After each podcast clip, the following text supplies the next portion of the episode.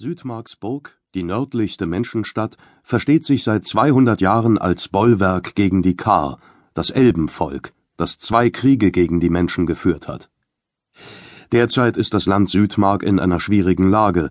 Der König, Olin Eddon, wird in einem fernen Staat in Geiselhaft gehalten und seinen drei Kindern, dem Kronprinzen Kendrick und den Zwillingen Barrick und Brioni fällt es zu, über das Königreich und das Volk zu wachen.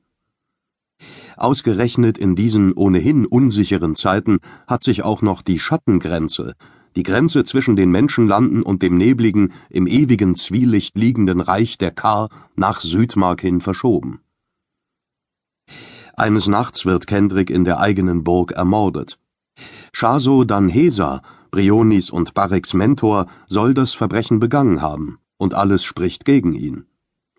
Brioni ist zwar nicht restlos von seiner Schuld überzeugt, aber durch vielerlei andere Probleme abgelenkt. Nicht zuletzt durch die schwierige Aufgabe, zusammen mit Barrick, ihrem kränklichen, wütenden Zwillingsbruder, die Regentschaft auszuüben. Tatsächlich wird die Lage in Südmark mit jedem Tag verwirrender und bedrohlicher.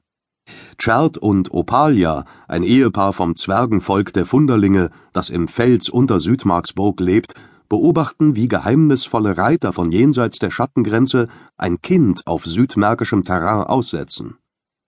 Der Junge ist ein Großwüchsiger, wie die Funderlinge normal große Menschen nennen, aber die beiden geben ihm den Funderlingsnamen Flint und nehmen ihn mit in ihr Haus im Fels unter der Burg.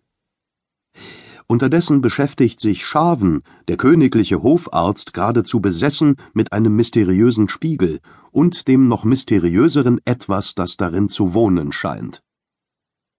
Prinzessin Brioni gibt die Schuld am Tod ihres älteren Bruders nicht zuletzt dem Hauptmann der königlichen Garde, Ferras Wansen, der in ihren Augen nicht genug für Kendricks Schutz getan hat.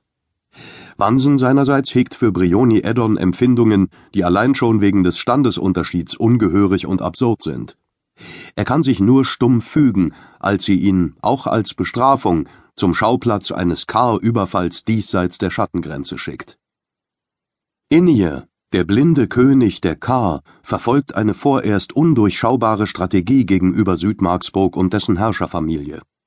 Die Aussetzung des Jungen in der Nähe der Burg war nur der Anfang, doch sie zeitigt bereits Folgen. Bei Kendricks Beisetzung erblickt die Großtante der Eddon-Kinder den Knaben Flint und fällt beinahe in Ohnmacht. Sie ist sich sicher, ihr außereheliches Kind gesehen zu haben, dessen Geburt sie verheimlichte und das spurlos verschwand, allerdings vor über 50 Jahren. In ihr ist nicht der einzige Kar mit bedeutsamen Plänen. Fürstin Yasames eine der mächtigsten Karl-Führerinnen hat ein Heer um sich versammelt und zieht in Richtung Schattengrenze, um die Menschenlande anzugreifen. Gleichzeitig stellen sich Barrick und Brioni neue Probleme. Ihr wichtigster Ratgeber, Arvin Brone, berichtet ihnen, die Tollis, ein mächtiges, ambitioniertes Adelsgeschlecht der Markenlande, beherbergten an ihrem Hof Agenten Sulepis des Autarchen von Xis. Dieser Gottkönig des Südkontinents scheint nun auch den gesamten Nordkontinent erobern und versklaven zu wollen. Der offenkundige Wahnsinn dieses Gewaltherrschers spricht aus seinem Umgang mit dem Mädchen Kinitan, einer kleinen Tempelnovizin, die er zu einer seiner vielen Ehefrauen erklärt und in seinem Frauenpalast genannten Harem untergebracht hat. Seltsamerweise besteht jedoch die einzige Aufmerksamkeit, die ihr dort zuteil wird, in einer Art religiöser Unterweisung, und drogenartigen Tränken, die ihr die Priester einflößen. Auf dem Nordkontinent spitzt sich die Lage zu.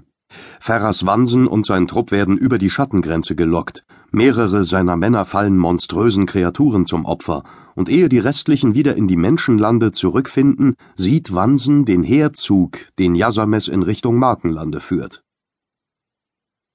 Matti Kettelsmith, ein mittelloser südmärkischer Dichter, soll für den augenscheinlich einfältigen Schankknecht Gill einen Brief an die Addons schreiben.